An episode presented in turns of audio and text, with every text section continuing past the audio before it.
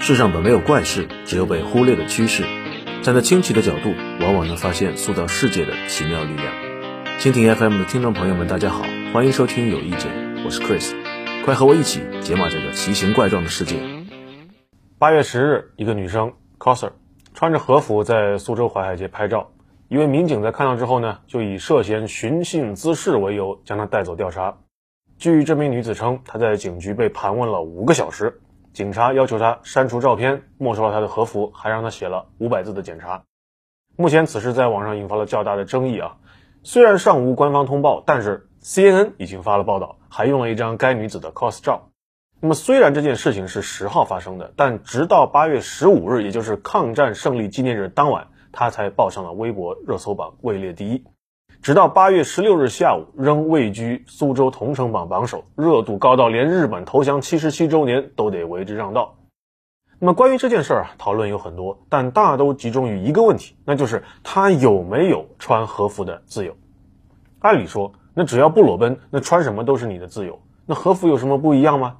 要回答这个问题，我们就要先说一说和服是什么。在日语里啊，和服是 kimono，对吧？写成着物，也就是衣服的意思。甚至还叫无服高复口，反而是咱们无地来的织造技术。那它字面上没有特别强调和，那什么时候才开始强调和呢？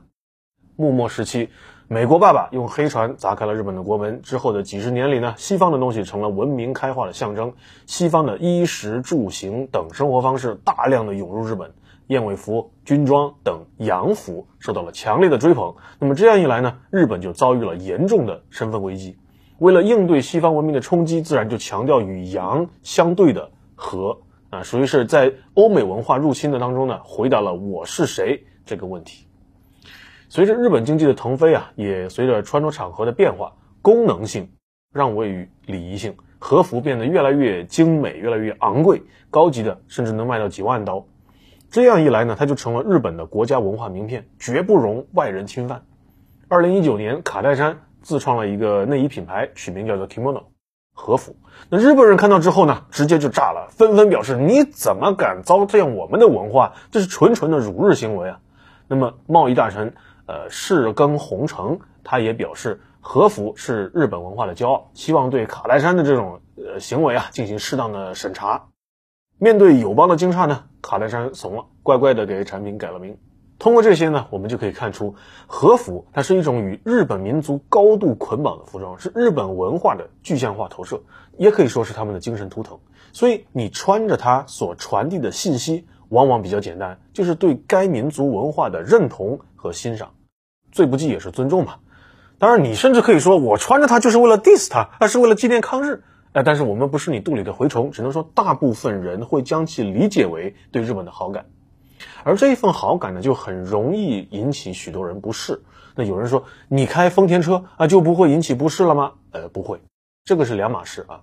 车是代步工具，它不是文化产品，它不是民族身份的标志，它的韩日浓度和和服可能不在一个量级上。那开日本车可能是图省油啊，图的便宜好用啊，这都是人之常情啊。但是。穿着十分繁琐的和服，你一定不是图它的工具属性啊，只能是认同其美学价值。那说白了就是倾慕日本文化嘛。那有人认为，穿和服的小八嘎啊打过我们，那么穿西装的西方人也打过我们呢？怎么就穿西装可以，穿和服的不行呢？如果真的要刨根究底的话，那只能说西方操遍了地球，主导了现代世界，让西服成为了普适性服装啊。当然，苏格兰短裙这种就算了啊。其他的，咱们日常穿着的，从中山装到 polo 衫，从正装的三件套到 T 恤、工装裤，几乎我们生活中所有的常见的服饰，都可以被笼统的叫做西式服装。但除了那种风格过于强烈的，一般都很难把一件衣服具体的对应到某个国家或者某个民族。但和服不一样啊，它打着鲜明的日本烙印。那还有人说，那当年周总理在接待外宾的时候也穿过和服呀。但是周总理那次。穿和服啊，是在剧场的贵宾室试穿，他不是在舞台、会场这种比较公开的地方。而且，周总理接待的外宾是谁？是日本的松山芭蕾舞团，根正苗红的清华艺术家。早在1955年呢，人家就在日本演出《白毛女》，为中日友好做出过巨大的贡献。出于感谢的目的试穿了一次中国人民的老朋友的礼物，我觉得这和其他的穿和服的行为还是有很大区别的。那么在讲清楚穿和服的意义之后，我们再来看看穿和服的时间地点。此次事件当中呢，这名女子穿和服呢是在八月十日啊，离抗战纪念日还有五天，地点是在苏州淮海街一条日式风情街。那这个时间、这个地点其实都算不上敏感，和那种在九幺八当天或者是在南京夫子庙穿和服那是不能比的。但真正引发众怒的呢，是这件事情它上热搜的时间，八月十五日，日本投降七十七周年。在战胜侵略者的日子里，看到有人穿着侵略者的衣服出现在公共场合，这就很难不让人感觉到厌恶或者愤怒。那他为什么会在八月十五日上热搜呢？是今日群体的蓄意挑衅，还是有人刻意引导仇日情绪？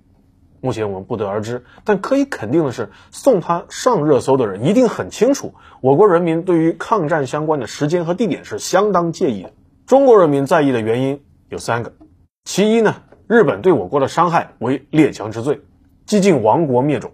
那抗战十四年，我国最精华的四分之一的领土沦丧敌手，三千五百万同胞不幸丧生，中华民族被逼到了最危险的时候。其二，数十年以来，日本的首相政客频频败鬼，肆意伤害中国人民的感情，并且。日本人普遍对败鬼的态度比较暧昧，很少主动进行切割。那么首相的支持率极少因为参拜靖国神社而下降。其三，今日分子的言行呢过于令人发指，而且刷屏次数过多。一七年有在四行仓库这个 cos 日本海军，一八年有在紫金山穿日本军服，二零年有喜拜南京大屠杀的季子月，大家差不多是年年都要被恶心至少一次。以上这些原因呢，有哪怕一个是人为引导的吗？没有，全都是血淋淋的事实，是将中国人的民族感情一次次的摁在地上摩擦。那对于二战史啊，整个西方世界已经形成了一大共识，那就是要尊重犹太人的民族感情。每当出现针对犹太人的仇恨行为的时候，还没等以色列表态呢，西方各国往往率先出警，严词批判，唯恐被扣上反犹主义的帽子。那我们化用丁仲礼院士的话说，中国人是不是人？啊，中国人的民族感情要不要被尊重？德国人对犹太人负有原罪，那日本人对中国人就没有吗？作为二战战胜国以及最大的受害者之一，无论是出于历史原因还是现实因素，我们都有充足的正当的理由去要求日本人尊重我们的民族感情。但是在要求别人尊重的时候，我们是不是首先要尊重自己？那个人喜欢日本文化的权利固然应该得到尊重，但小众文化爱好者是不是也需要尊重社会主流体现着鲜明好恶的那种朴素情感呢？具体来说就是呢，别在不恰当的时间、不合适的地点穿和服。啊，就拿去年来说啊，七月十八日有人穿和服逛南京的夫子庙，九月十八日有人穿和服摆拍，十一国庆有人穿和服去参加漫展。国家公祭日，有人穿和服逛街。当这些所谓的文化爱好者在敏感的时间点，在公开舆论平台高调的展示日本人的图腾的时候，绝大多数不喜欢日本的中国人是会感觉到一种深深的冒犯的。没错，穿衣是你的自由，但批评你穿的衣服也是其他人的自由。难道只要求大众包容小众，不需要小众尊重大众吗？那么，真正的日本文化爱好者是懂得在发展自己爱好的同时尊重。中国人民的感情的，而中国社会呢，也完全能够包容他们的爱好。恰恰是因为乱穿和服的人，这些真正的爱好者才会被大家所误会。最后，我想聊这么一个问题啊，那就是为什么有这么多人喜欢日本文化？正如我刚才所说，现代世界是西方塑造出来的，东亚三国在文明危机面前，分别提出了中体西用、东道西气和和魂扬才来稳住本民族的价值观。进而探索西方之外的现代性的可能。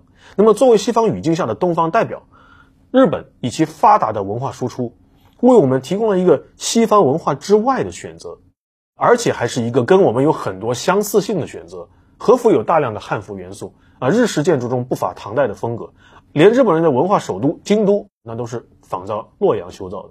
当然，我们坚决反对以倭代唐，但喜欢。乃至模仿日本文化的原因，其实是因为我们本民族的文化产业不够发达，无法满足我们的文化需求。那这也造成了日本产品的在国内能够攻城略地，我们不得不以溢价去购买各类的日本货，听一个又一个的匠人精神的神话。